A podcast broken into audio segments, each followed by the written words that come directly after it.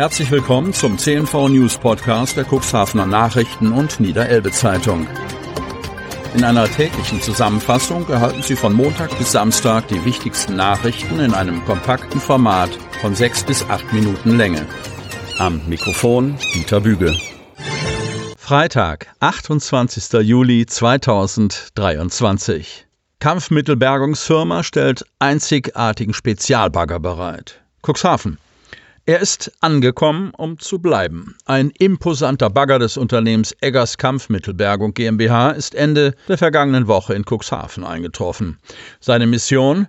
bereit zu stehen für den Einsatz zur Bergung von Weltkriegsmunition aus dem Meer. Doch vorher wird das schwere Gerät namens CAT 374 in Cuxhaven noch mit modernster Technik ausgestattet. Mit dem Bagger hat das Trägergerät danach nicht mehr viel zu tun, erklärt Geschäftsführer und Gesellschafter Live Nebel. Auch die Versuche vor der südspanischen Küste im Mittelmeer, die er zurzeit begleitet, dienen der Vorbereitung des künftigen Einsatzes in der Nordsee. Das Risiko für Menschen soll bei zukünftigen Bergungsaktionen so weit wie möglich reduziert werden. Wir werden nie ohne Menschen auskommen, so Live Nebel, aber bei besonders brisanten Funden verspreche die teilautonome Fernsteuerung des Gerätes einen großen Fortschritt. Der Fahrer soll dann das Gerät nur anhand von Monitoren von einer Kommandozentrale in sicherer Distanz aus steuern. Dafür musste der Bagger, das neueste Prunkstück in der Eggersflotte, komplett aufgerüstet werden. Das fing schon bei den Elektronik- und Hydraulikleitungen an, die auf die Fernsteuerung zugeschnitten werden mussten. Die Scheiben des Fahrzeugs erhielten außerdem eine spezielle Panzerung. Insgesamt sah sich die Herstellerfirma Zeppelin mit zahlreichen Sonderwünschen konfrontiert, die das Fahrzeug zu einem Einzelstück machen.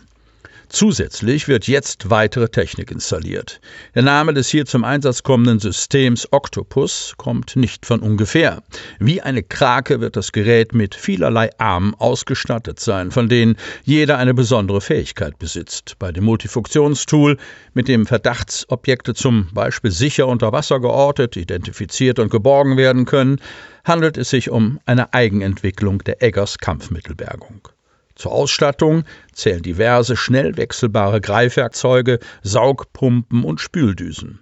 Beschleunigt werden soll nicht nur die Saug- und Spültechnik beim Freilegen von Gegenständen. Im Schritt davor können die Altlasten mit Hilfe eines elektromagnetischen Sondiersystems, eines hochauflösenden Sonars und einer HD-Unterwasserkamera zunächst leichter auch bei schlechten Sichtverhältnissen entdeckt und identifiziert werden. Vor der Art des Gegenstands und des Zündsystems hängt dann das weitere Vorgehen ab. Vor 50 Jahren ein Hauch von Woodstock in der Grimmershörnbucht. Cuxhaven. Deichbrand kennt jeder. Aber dass bereits vor fünf Jahrzehnten im Cuxland ein Rockfestival am Deich gefeiert wurde, wissen nur wenige. Am 28. Juli 1973, vor genau 50 Jahren, ging in der Grimmershörnbucht ein siebenstündiges Mini-Woodstock über die Bühne. Dass dieses Open-Air-Rockkonzert überhaupt stattfinden konnte, grenzt an ein Wunder. Nahezu endlose Verhandlungen, Absagen in letzter Minute, die Sorge um das Wetter und Ärger mit den Behörden waren dem Festival vorausgegangen und strapazierten die Nerven der Veranstalter.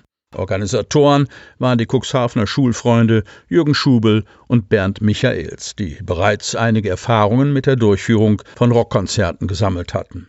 Die stellten das Rockspektakel am Deich zusammen mit der Kurverwaltung auf die Beine. Zu den Problemen in der Vorbereitung kamen am Veranstaltungstag noch Sorgen wegen ungebetener Gäste. Eine Rockerbande aus Bremen hatte ihr Kommen angekündigt und tatsächlich tauchten während des Konzerts am Bojenbad Grimmershörn einige lederbejackte Burschen auf. Es kam aber zu keinerlei Zwischenfällen, so dass die Zivilbeamten der Polizei, die sich unter das Hippie-Volk gemischt hatten, nicht einschreiten mussten. Überhaupt kann man sagen, dass die gesamte Veranstaltung ausgesprochen ruhig und gesittet über die Bühne ging, schrieb die heimische Presse. Insgesamt 3600 Pop- und Rockfans pilgerten bei sommerlichem Wetter zum Cuxhavener Deich und freuten sich über einen abwechslungsreichen Musikmix. Schwerer Unfall auf der B495 bei Herr Mohr. Bei einem heftigen Unfall im Gegenverkehr sind drei Frauen zum Teil schwer verletzt worden. Alle drei Personen mussten in Krankenhäuser gebracht werden. Am Mittwoch gegen 17 Uhr fuhr eine 50-Jährige aus Lamstedt mit ihrem VW Polo auf der B495 aus Hermoor kommt in Richtung Lamstedt. Ihr kamen zwei Frauen, eine 42-jährige Fahrerin aus Bremen und eine ebenfalls 42-jährige Beifahrerin aus Dörferden mit einem Caddy entgegen. Aus bisher nicht bekannter Ursache kollidierten beide Fahrzeuge in Höhe der Abfahrt Schäbsweg in Hesel. Die Lamstädterin war in einer Linkskurve auf die Gegenfahrbahn geraten. Ein Ausweichen war für die Bremerin nicht mehr möglich. Beide Fahrzeuge stießen heftig zusammen. Der Polo drehte sich um die eigene Achse und kam dann im Seitenstreifen zum Stehen. Der VW Caddy schleuderte etwa 50 Meter weit, drehte sich ebenfalls um die eigene Achse und blieb auf der Gegenfahrbahn stehen. Eine nachfolgende Krankenschwester leistete umgehend Erste Hilfe. Der stellvertretende Gemeindebrandmeister Malte Schimmelfennig, der ganz in der Nähe der Unfallstelle wohnt, hörte den lauten Knall, eilte sofort zum Einsatzort und alarmierte die Rettungskräfte. Die Fahrerin des VW Polo war eingeklemmt und musste mit der Rettungsschere aus ihrem Fahrzeug befreit werden. Die beiden Insassinnen des VW Caddy konnten eigenständig aussteigen und wurden von Notarzt und Notfallsanitäter untersucht und anschließend leicht verletzt in umliegende Krankenhäuser gefahren.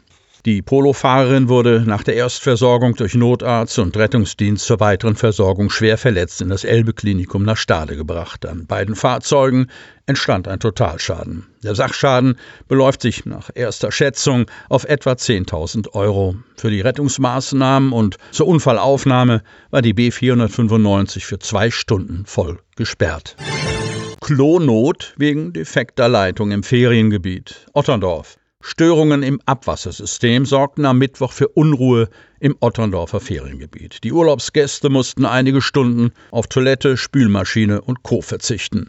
Grund für die Störung waren nach Angaben der Otterndorfer Tourismusabteilung ein Defekt an der Druckrohrleitung und Probleme mit nicht laufenden Pumpen. Die Gäste auf dem Campingplatz und in den Ferienhäusern wurden bis zur Reparatur der Leitung gebeten, möglichst keine Spülmaschine, Dusche, Waschmaschine oder ähnliche Geräte zu benutzen. Auch die Toilettennutzung sollte so weit wie möglich eingeschränkt werden. Die Otterndorfer Innenstadt war von der Störung nicht betroffen.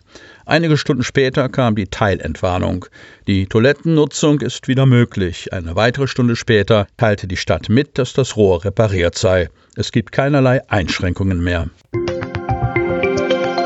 Sie hörten den Podcast der CNV Medien. Redaktionsleitung Ulrich Rode. Produktion Win Marketing. Agentur für Text, Ton und Kommunikationstraining.